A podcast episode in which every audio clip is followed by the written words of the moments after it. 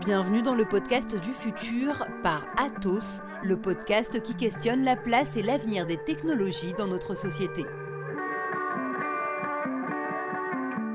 On doit être en mesure de comprendre comment un algorithme fait ses choix, rend ses recommandations ou prend des décisions.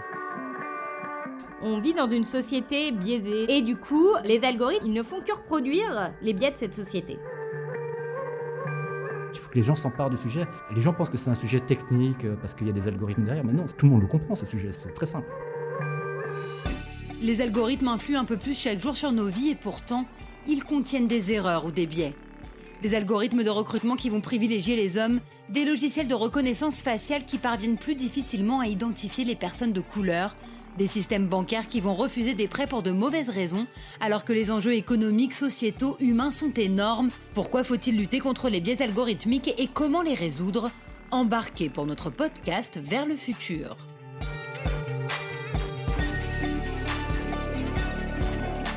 D'abord, un algorithme, c'est quoi? C'est juste un processus logique de calcul. Donc ça, c'est très simple.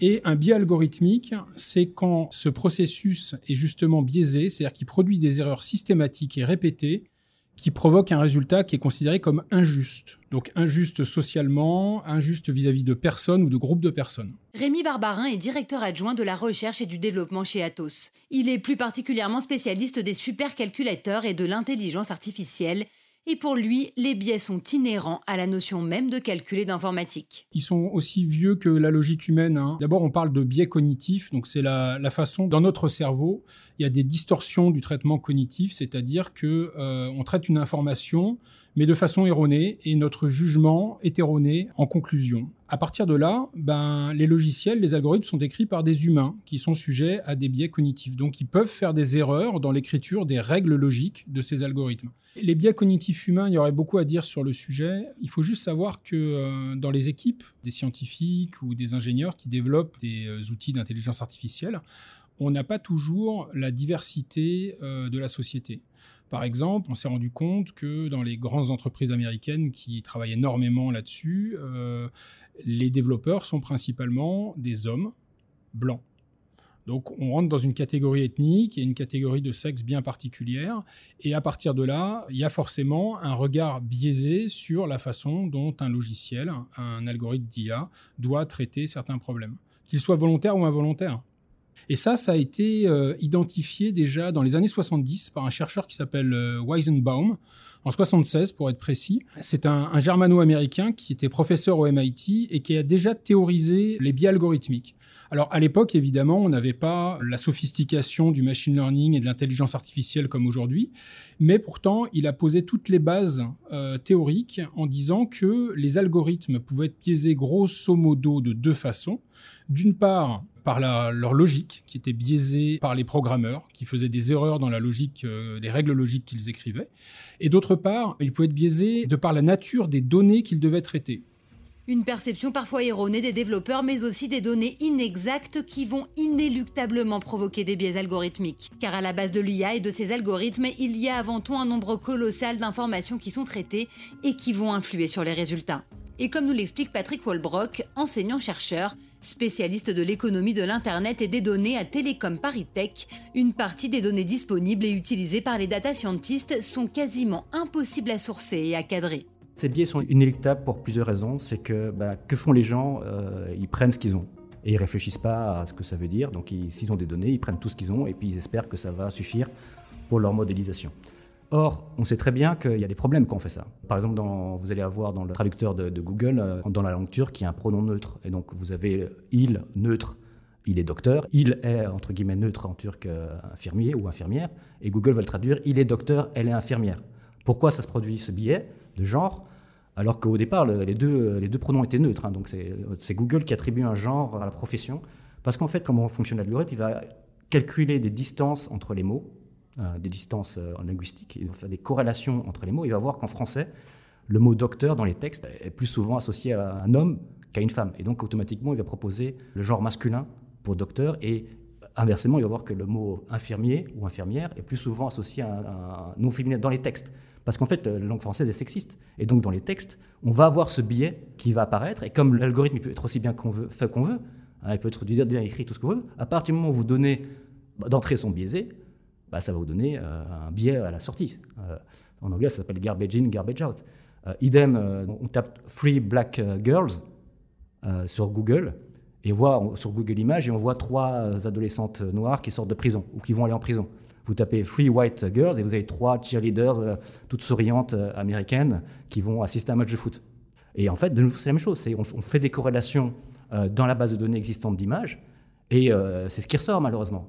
L'exemple du crédit euh, bancaire, bah, c'est le même problème. C'est un problème d'échantillon. La banque, qu'est-ce qu'elle va faire? Elle va utiliser ce qu'elle a, c'est-à-dire ses données clients, et donc elle va prendre des décisions sur sur données clients. Donc il se peut très bien qu'un client ait euh, plusieurs comptes bancaires et qu'il en fait, soit quelqu'un de tout à fait respectable avec des bonnes capacités d'emprunt, mais comme la banque euh, n'a pas accès aux données des autres banques, elle va prendre une décision qui peut être erronée. Je vous donne un exemple plus général d'entrepreneur dans un, d'un pays en voie de développement. Il va voir son banquier pour financer un projet. Et puis ce banquier, il voit que cet entrepreneur, il a, il a du retard de paiement par le passé euh, dans sa banque. Donc qu'est-ce qu'il va faire? Il va refuser le prêt. Mais en fait, la réalité, c'est pas ça. C'est que euh, bah, c'est un, entrepreneur qui a plein de projets, et donc il a des emprunts chez plusieurs banques, et en fait, il a toujours réussi tous ses projets. Et donc, si on savait ça, eh ben, on lui prêterait toujours de l'argent. Donc le simple fait d'avoir un échantillon qui est restrictif, qui n'est pas assez, qui est pas complet, qui reflète pas la réalité, ce qu'on appelle un biais de sélection, parce qu'on a un échantillon qui n'est pas aléatoire, qui n'est pas représentatif de la réalité, on va prendre une mauvaise décision.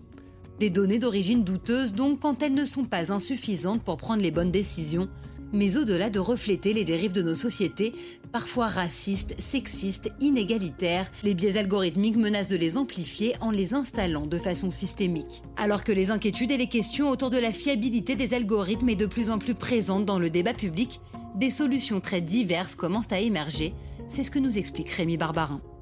Alors, il y a des solutions techniques, il y a deux axes euh, qui sont intéressants. D'une part, il y a ce qu'on appelle la transparence des algorithmes. Aujourd'hui, une des demandes du marché de plus en plus forte, c'est d'avoir des algorithmes transparents, des algorithmes explicables, c'est-à-dire qu'on doit être en mesure de comprendre comment un algorithme fait ses choix, euh, rend ses recommandations ou prend des décisions. Donc ça, c'est le premier aspect, c'est la transparence, euh, l'explicabilité des algorithmes. Le deuxième aspect, c'est la correction des biais en tant que tel, c'est-à-dire l'identification et la correction des biais au sein des algorithmes. Et ça, euh, ça vient d'une part des développeurs et des data scientists qui sont de plus en plus sensibilisés et formés au sujet, et qui développent des techniques pour compenser les biais qu'on a identifiés. Donc, par exemple, je peux vous donner un exemple très concret, la reconnaissance de visage. Euh, c'est un sujet assez complexe parce que euh, on ne peut pas utiliser n'importe quelle photographie, euh, l'image de quelqu'un lui appartient. Donc, quand on veut travailler sur ce sujet-là, il faut utiliser des banques de données publiques. Et les banques de données publiques, c'est souvent des visages de personnes publiques, par exemple des stars ou des personnalités connues. Et on s'est rendu compte que, en utilisant ces banques de données publiques, on introduisait un biais très très fort puisque les personnalités publiques, ben, les femmes sont maquillées, et systématiquement, c'est-à-dire il y a très peu de femmes non maquillées sur les photos de banques de données publiques. Les hommes et les femmes sont également pris dans des éclairages euh, très avantageux où on ne va pas voir les rides liées à l'âge. Et du coup, ça rend des algorithmes qui, sont, euh, qui arrivent avec difficulté à détecter l'âge d'une personne et qui aussi euh, ont des difficultés pour différencier les hommes des femmes si, par exemple, une femme a les cheveux courts ou n'est pas maquillée on a étudié la façon dont on pouvait justement pallier aux limites de nos jeux de données. Des jeux de données où on a, euh, par exemple, euh, certaines minorités euh, ou certains groupes ethniques peu représentés parce que euh, bah, on n'a pas choisi. C'est des, jeux de données publics. Donc peut-être qu'il y aura moins de personnes noires ou moins de personnes asiatiques ou euh, moins de femmes. Et comment on fait pour éliminer ces biais? Donc on a des techniques. Par exemple, on parle de réseau antagoniste génératif. C'est un mot barbare, mais en fait, c'est des techniques d'intelligence artificielle qui consistent à fabriquer des données que l'on n'a pas. Donc on va utiliser des outils d'intelligence artificielle. Au lieu de d'identifier les visages, on va les créer et on va créer des visages avec des attributs qui sont identifiés comme étant féminins ou comme étant plus âgés, de manière à avoir un jeu de données qui représente la diversité, ou en tout cas qui, euh, qui se rapproche de la diversité de la réalité. La grosse difficulté, évidemment, avec cette technique-là, c'est de ne pas introduire d'autres biais, évidemment. Donc c'est toujours le point compliqué sur lequel se penchent nos, nos data scientists, c'est-à-dire éliminer les biais des jeux de données existants sans en introduire de nouveaux. Pour mieux lutter contre les biais algorithmiques, il est donc nécessaire de les rendre plus lisibles et transparents, mais aussi parfois d'apprendre à réécrire leurs données d'origine pour les rendre plus justes. Deux solutions techniques qui commencent à faire leurs preuves, mais qui ne seront pas forcément suffisantes. C'est en tout cas ce que défend Aude Bernem, qui a écrit avec Flora Vincent L'IA pas sans elle, un ouvrage dans lequel les deux chercheuses ont tenté de décortiquer les biais sexistes des algorithmes pour mieux les endiguer. Avec euh, Flora Vincent, on aime dire que les solutions sont et techniques et humaines. C'est-à-dire que je reste convaincue que malgré toutes les solutions techniques, il faut que chacun ait conscience de l'existence de ces biais.